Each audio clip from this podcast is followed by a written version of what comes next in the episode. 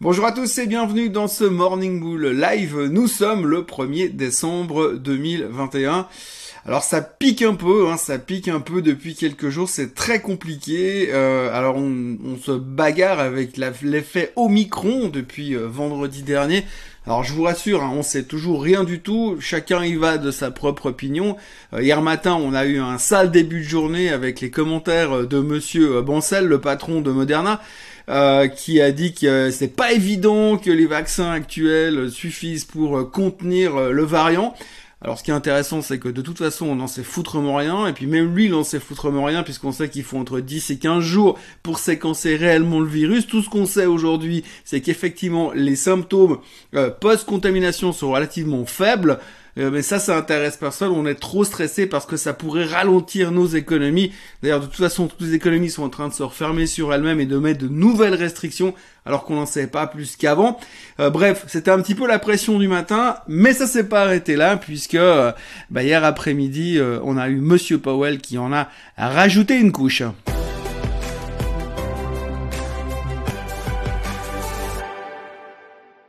Donc quand vous avez déjà euh, un marché qui est affaibli par cette, euh, ce stress latent qu'on a sur, euh, sur, les, sur les virus, qui nous pèse depuis quelques jours. Alors on sait bien que depuis quasiment un an et demi, on se fout totalement du Covid, on en parlait quasiment même plus dans les médias, et là tout d'un coup, alors le Omicron revient en force, et ça nous met déjà un stress assez intensif, on le voit sur les marchés, c'est très difficile de repartir, on a eu un rebond lundi qui était quand même assez asthmatique, et puis bah hier ça continue, donc de nouveau l'Europe au fond du bac, et puis hier après-midi aux États-Unis, eh bien on a eu Monsieur Powell qui a témoigné pour la deuxième fois. Alors il avait déjà témoigné la veille.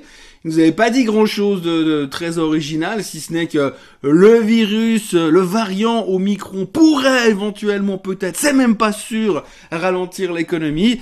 Euh, donc il avait quand même, il s'était quand même protégé, edgé de ce côté-là. Et puis euh, hier, il est revenu avec le fait que finalement l'inflation, elle est peut-être plus aussi transitoire que ça. Donc oui, plus aussi transitoire que ça. Alors c'est quand même génial. Hein. Moi j'adore franchement euh, quand ces mecs-là, ça fait ça fait 3, 4, 5, 6 mois qu'ils nous parlent d'inflation transitoire. Ça fait 3, 4, 5, 6 mois qu'on dit Mais quand même, les chiffres, le nom, le prix des matières premières, le pétrole qui explose, comment est-ce que c'est possible que cette inflation fasse juste un, un, léger spike avant Noël et puis ensuite revienne à la normale? Non, non, vous inquiétez pas, l'inflation, elle est transitoire, il n'y a pas de souci. Et puis bah hier tout d'un coup, euh, ah ouais, euh, finalement, ah, je suis pas tellement sûr que l'inflation soit transitoire, alors faudra quand même faire un tout petit peu attention de bleu. Alors oui, un tout petit peu attention, donc forcément, qu'est-ce qu'on attend de tout ça? Eh bien, on se dit, ah mais qu'est-ce qu'il va faire? Eh bien oui, alors tout d'un coup, Monsieur Powell s'est montré bien plus enclin à envisager une accélération du tapering. Alors une accélération du tapering, vous savez, ce rachat, ces rachats obligataires qui font régulièrement, qu'ils avaient réduit et qui réduisaient, qu'ils allaient réduire progressivement tous les mois, et ben là, il voudrait les réduire encore plus vite pour qu'il y en ait de moins en moins. Et qu'est-ce que ça veut dire? Eh bien, ça veut dire qu'à terme, qu'une fois qu'on aura complètement supprimé ces rachats obligataires, la prochaine étape et le seul moyen qu'on aura pour ralentir une économie inflationniste, eh bien, ce sera forcément la hausse des taux. Et la hausse des taux, alors pour nous, dans les marchés boursiers, c'est un peu Halloween, hein, c'est un peu la catastrophe. Donc c'est le truc qu'on n'a vraiment pas envie de voir. Euh, donc c'est cette angoisse-là. Alors ces derniers temps, on avait plus ou moins pricé une hausse des taux aux États-Unis pour le mois de juin l'année prochaine. Et là, tout d'un coup, avec les commentaires de Powell, on se dit, ouais, mais s'il accélère le tapering, est-ce qu'il va pas nous monter les taux en mars? Et là, alors, c'est un stress supplémentaire, ce qui a mis, bam, la deuxième couche sur le marché hier. Donc euh, le rebond de mardi aux États-Unis a été littéralement nettoyé de nouveau. On se retrouve de nouveau à la case départ et surtout on est angoissé par ce marché inflationniste et ces taux qui pourraient monter plus tôt que prévu. Alors faut juste petit aparté. Alors oui, les taux pourraient monter, mais en même temps, on est tous conscients qu'une économie qui redémarre, là je fais abstraction de micron, puis on suppose que ce truc c'est juste du vent, mais si on part du principe qu'une économie redémarre, c'est normal qu'on ait une certaine inflation. Et c'est aussi normal qu'à terme les taux remontent. Donc globalement, si on regarde aussi historiquement parlant, il faut pas non plus paniquer parce qu'on a toujours cet effet de base. Attention, inflation, attention, hausse des taux. Généralement, le marché n'aime pas, donc il baissote un tout petit peu. Mais après, sur la longueur, eh bien, on voit que généralement, des marchés inflationnistes avec des taux qui remontent, eh bien les marchés actions remontent également. Donc il faut un tout petit peu savoir raison garder, truc qu'on sait absolument pas faire en ce moment. On sait absolument pas faire parce que y a qu'à regarder simplement les titres des journaux ce matin. Alors moi j'adore hein, quand vous voyez le Dow Jones a perdu 650 points ça fait super peur. C'est clair que c'est hyper vendeur. Hein. Quand vous voyez le journal, le Wall Street Journal où c'est marqué le Dow Jones a perdu 650 points, on se dit oh mon dieu, qu'est-ce qui se passe, c'est horrible. 650 points, les gars, c'est que dalle. Hein. Quand vous aviez le Dow Jones qui valait 1000 points à l'époque, quand il perdait 650 points, alors oui, ça faisait ça, ça faisait 65%, donc ça faisait beaucoup. Par contre, aujourd'hui, quand le Dow Jones il vaut 35 000, s'il perd 650 points, c'est pas la fin du monde. Donc c'est toujours intéressant de voir quand on vous met les points en avance, euh, en avant par rapport au fait que simplement ça fait 1,2 ou 1,3%. Faut juste un tout petit peu se calmer et puis réduire un petit peu la taille des caractères aux premières pages des journaux et puis se dire que 650 points sur le Dow Jones c'est pas non plus la fin du monde. D'ailleurs la preuve, si c'était la fin du monde, on n'aurait pas des journées euh, absolument euh, dithyrambiques comme on a eu hier soir sur Apple, parce que Apple a quand même la capacité hier, alors qu'on nous parle de tapering, en, accélération du tapering, de hausse des taux plutôt que euh, et derrière en plus du variant Omicron qui nous terrorise dans tous les coins, eh ben on a quand même Apple qui termine au plus haut de tous les temps, parce qu'apparemment les ventes d'iPhone en Chine, eh bien c'est carton plein. Donc Apple termine en hausse de plus de 3% au plus haut de tous les temps. Donc on voit quand même qu'au milieu de toute cette angoisse totale, eh bien, on a encore des titres qui montent. On a aussi des titres qui baissent. Et ça, c'est un thème qui est assez intéressant parce que, alors, les gens commencent à en parler. Il y avait d'ailleurs un article dans le temps hier, je crois. Eh bien, on commence à parler du fait que les grands patrons d'entreprises vendent leurs propres actions. Alors, est-ce que on doit avoir peur de ça ou est-ce que c'est est-ce que c'est un signe comme quoi simplement euh, les gars se rendent compte que leurs leurs boîtes sont complètement surévaluées et puis ils disent bah à ce niveau-là, je préfère les vendre ou est-ce qu'il y a autre chose derrière? Alors on a assez parlé de monsieur Elon Musk qui vendait les titres de Tesla l'autre jour parce qu'il devait payer ses impôts. Et puis maintenant le nom qui revient c'est monsieur Nardella, donc le CEO de Microsoft qui a annoncé hier qu'il a vendu la moitié de ses actions Microsoft. Alors le gars il avait 1 700 000 actions Microsoft, grosso modo il a rempli un papier officiel auprès de la SEC pour annoncer qu'il allait vendre la moitié de ses actions. Et donc hier il a fini la vente de grosso modo 880 000 actions euh, Microsoft. Donc on se dit Aïe aïe aïe, qu'est-ce qui se passe si même le patron de Microsoft lui-même il vend ses actions et s'il ne croyait plus en la société? Alors oui, s'il ne croyait plus en la société. Sauf qu'on n'en sait rien. D'abord, il ne l'a pas déclaré, évidemment. Mais en plus de ça, on faut pas oublier qu'il y a probablement une cause fiscale derrière, puisqu'on arrive sur la fin de l'année, et qu'il y a pas mal de gens aux États-Unis qui vendent les profits, qui prennent les profits, parce que sur certaines tailles d'investissement, eh bien, les taxes sont plus ou moins grandes.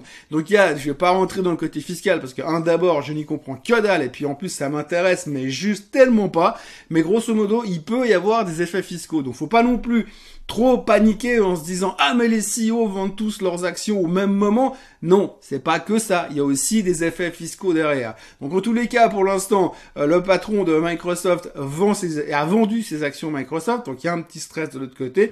Mais c'est vrai qu'on voit aussi qu'il y a eu des vendeurs donc sur Tesla. Il y a eu des vendeurs aussi sur euh, sur Apple. Mais enfin, Apple termine quand même au plus haut de tous les temps et les commentaires des analystes globalement restent plutôt euh, positifs sur ce genre de société. Mais ça génère un petit peu de stress Il faut juste pas non plus faire d'amalgame. Autrement, sur les autres assets classes, on notera quand même que le pétrole continue de se faire démonter tous les jours, malgré les commentaires ultra bullish de JP Morgan hier. C'est toujours la même chose. Hein. Si le varan au micron arrive, comment est-ce qu'on va devenir, qu'est-ce que va devenir l'économie? Tout va ralentir, on va arrêter les voyages. Alors c'est vrai qu'ils sont déjà en train de serrer les boulons. Encore une fois, quand on aura des nouvelles claires et précises sur euh, Omicron, eh bien, on pourra commencer à, faire vraiment des projets. Mais comme d'habitude dans la finance, on a tendance à tout vouloir anticiper et puis jouer avec un coup d'avance. Eh bien, les gens sont déjà en train de taper sur le baril depuis un moment. Donc ça continue. Ce matin, ça a rebondi un petit peu, mais on a toujours au niveau des 67, 67, 20 sur le baril. Donc c'est quand même vachement moins barré. Alors que je vous rappelle quand même qu'il y a, euh, je sais pas, un broker sur deux, il y a encore trois mois en arrière, trois mois, un mois en arrière, qui disait que le baril allait finir à 100 dollars à Noël. Alors on n'y est pas encore tout à fait. À propos de Target, eh bien il y a aussi le, le Bitcoin qui doit finir à 100 000 dollars. Je vous rappelle qu'on a un rendez-vous hein, d'ici le 31 décembre. pour l'instant on est à 57 500. Ils ont essayé de lui faire casser les 60 000 hier. En cas pour pour la fin du mois parce que techniquement ça aurait été bullish d'avoir un chart sur base monthly en fait sur la base du mois complet qui termine au-dessus des 60 000 on n'a pas réussi. Ce matin ça se traîne un petit peu au niveau du bitcoin. Par contre on notera que l'ether est en train de partir comme un avion de chasse. Il y a deux trois jours en arrière on se posait la question de savoir s'il allait tenir les 4000 aujourd'hui il est en train de taper les 4800 de nouveau quasiment les plus hauts historiques. Donc euh, l'ether a l'air d'aller mieux euh, sur le que le bitcoin en tout cas pour le moment. Un autre truc une autre valeur refuge qui n'est plus une valeur refuge, ou en tout cas on peut se poser des questions, c'est l'or. Alors souvenez-vous, le métal jaune il y a quelques semaines, il avait cassé les 1825 et on était tout, euh, tout émoustillé, tout excité par le fait que ce machin était en train de finalement démarrer. Même moi je pensais que la cassure était enfin un truc positif sur l'or. Eh bien, en fait, non. en fait, pas du tout. Euh, L'or s'est redéconflé comme une vieille baudruche et se traîne lamentablement aujourd'hui. Et franchement, je sais pas encore s'il y a des gens qui s'intéressent à ce truc-là. Ça a l'air d'être complètement, mais je veux dire, désespérant. Le, le, le, le métal jaune se traîne là en bas, n'arrive pas à démarrer. Et c'est vrai qu'à l'époque, euh, on nous avait appris, quand moi j'étais un jeune trader euh, qui croyait encore euh, à l'argent facile, eh bien, je me disais, on nous disait simplement quand les marchés vont mal, eh bien, les actions baissent et l'or monte, c'était un petit peu les vases communicants. Mais là, aujourd'hui, les marchés baissent, l'or baisse, et les marchés montent, l'or baisse aussi. Euh, la question du jour, elle concerne le titre Wise Key. Alors, euh, la personne me dit qu'il aime bien la société, qu'il en avait acheté déjà à l'époque, en se disant que forcément, avec l'arrivée de Monsieur Pierre Maudet et ses contacts, ça allait euh, booster les revenus de la société. Et puis en plus, avec toute la thématique des sociétés, des, des communes suisses qui se font régulièrement hacker, eh bien, il y avait du potentiel là-dedans. Alors bon, pour être très franc, euh, un, je suis pas un fan de Monsieur Pierre Maudet, donc c'est un peu difficile d'acheter un titre sur base de ça, mais ça c'est personnel. Euh, mais l'autre l'autre chose derrière qu'il faut regarder, c'est un petit peu ce genre de société. Quand vous voyez le graphique de Wisky, quand vous voyez les extrêmes euh, du graphique et d'où elle vient, vous voyez que c'est une société où il y a eu beaucoup de spéculation et puis finalement que ça ne délivre pas forcément pour le moment. Alors je vais pas faire de l'analyse fondamentale parce que je la suis pas assez pour avoir une opinion là-dessus, mais en tous les cas, ce qu'on peut dire aujourd'hui, c'est que quand vous avez un machin comme ça, eh bien, euh, un peu à l'image du reste, pour l'instant, c'est un peu un falling knife, hein, un couteau qui tombe. Donc, faut pas forcément essayer de rentrer dedans à l'instant. Bon, ça vaut 90 centimes. Alors, perso, je ne suis pas fan du tout de traiter sur des boîtes qui valent moins de 5 francs ou moins de 10 francs parce que ça devient toujours un petit peu hyper spéculatif. C'est très difficile de donner un avis sur une société qui rentre dans la catégorie hyper spéculatif. Parce que c'est vrai quand ça vaut 90 euh, centimes, 70 centimes, on se dit ok, je mets 1000 francs, 2000 francs, 3000 francs dedans, et puis si ça marche, puis que ça monte à 40, je double. Ce serait absolument génial. Mais c'est un peu plus difficile à traiter que les autres qui ont des vrais fondamentaux, parce que ça reste des boîtes qui sont, à dire en difficulté, mais en tous les cas qui sont pas des boîtes de premier plan et qui sont beaucoup plus difficiles à traiter. Donc là, sur ce genre d'investissement, vous prenez clairement un pari spéculatif. Alors, est-ce qu'il faut rentrer maintenant? Est-ce qu'il faut rentrer plus tard? Est-ce qu'il y a un réel potentiel? Franchement, j'en sais rien du tout. Aujourd'hui, on voit très bien qu'il y a eu un énorme intérêt sur tout ce qui était cyber security, tout ce qui est effectivement protection contre tout ce qui est hacking. Pour être franc, ce qui m'inquiète un tout petit peu, c'est que quand vous voyez la performance des grosses boîtes américaines qui sont actives dans la cyber security aux États-Unis, euh, c'est des performances quasi verticales si on fait abstraction de ces quelques derniers jours. Et euh, d'un vous avez tout ce secteur qui a cartonné aux États-Unis, parce que c'est quelque chose que je regarde attentivement depuis quelques temps, mais que j'ai massivement raté. Et aujourd'hui, vous avez Wisky qui est censé faire partie du même secteur et qui se traîne quasiment au plus bas depuis je ne sais pas combien de temps. Donc ça m'encourage pas forcément euh, à aller euh, plus loin dedans. En plus, bon, si on joue simplement sur l'aspect du fait que Monsieur Pierre Maudet est venu, dedans. Alors c'est vrai que son réseau est extensif, c'est vrai que potentiellement sur la région ça peut développer quelque chose, mais faut pas oublier aussi que c'est à double tranchant puisque il y a des gens qui vont aller pour lui et il y a des gens qui ne vont pas aller pour lui aussi. On peut pas non plus investir uniquement sur ça. C'est vrai que la thématique est assez juste comme réflexion. Maintenant, il faudrait voir un petit peu qu'est-ce que, quelles sont les sociétés que ces communes pourraient envisager de discuter, de choisir pour, pour, se, pour protéger leur réseau? Est-ce que vraiment Wisky est en, en haut de la liste ou est-ce qu'il y en a d'autres? Grande question. Enfin bref. D'un point de vue purement technique, quand je regarde le chart, j'ai pas envie de toucher, et puis je suis pas un fan de traiter les petites boîtes tout en bas, surtout pas de donner un avis, puisque ça reste des boîtes qui sont extrêmement spéculatives. Donc si je vous dis ne touchez pas, mais que demain elle se fait racheter par une plus grosse à 3 francs, 300% euh, plus haut, ça surprendra personne, et ça représente pas non plus grand chose en termes de mouvement. Donc spéculation, vraiment pure et dure, réflexion correcte, Mais est-ce que c'est vraiment eux qui vont en bénéficier? Ça, c'est pas à moi de le répondre. Voilà, c'est tout pour aujourd'hui. Euh, a priori, pour l'instant, les futurs ont l'air orientés à la hausse. On a l'air d'avoir un tout petit peu digéré les événements. Il n'y a rien de nouveau dans les déclarations de Monsieur Powell. C'est vrai que le fait d'enlever euh, le mot transitoire nous fait stresser et nous fait euh, nous inquiéter finalement pour euh, ce qu'on avait prévu pour l'année prochaine. Puisqu'on avait prévu une hausse des taux seulement en juin. Est-ce que ça pourrait venir plus tôt? Je pense que les réponses on les aura au fur et à mesure. donc pour l'instant il n'y a rien qui a fondamentalement changé. On attend toujours des éclaircissements au niveau de Omicron. Si vous regardez les journaux, il y a des avis un peu partout, mais fondamentalement, on n'en sait pas grand-chose. Il y a des boîtes qui sont en train de, de chercher des solutions spécifiques pour ce variant. Mais encore une fois, il semblerait que les symptômes sont légers, donc ce qui n'est pas forcément, qui ne générerait pas forcément d'inquiétude. Alors c'est clair qu'on peut tous être contaminés, mais si ça vous fait juste euh, deux jours de rhume, c'est finalement relativement supportable. Donc affaire à suivre pour l'instant, ça reste une espèce d'épée de Damoclès au-dessus des marchés. Euh, on va regarder un petit peu comment ça va évoluer tranquillement, mais c'est vrai que pour l'instant, on est un peu en difficulté d'un point de vue technique. Ça devient quand même critique un peu partout euh, sur les marchés, hein, sur les, indices. Aux États-Unis, ça va mieux qu'ailleurs. En Europe, ça devient vraiment craignos pour l'instant. Donc euh, attention, parce que si on casse vraiment beaucoup plus bas sur le DAX ou sur le CAC, on peut aller avoir une correction beaucoup plus importante.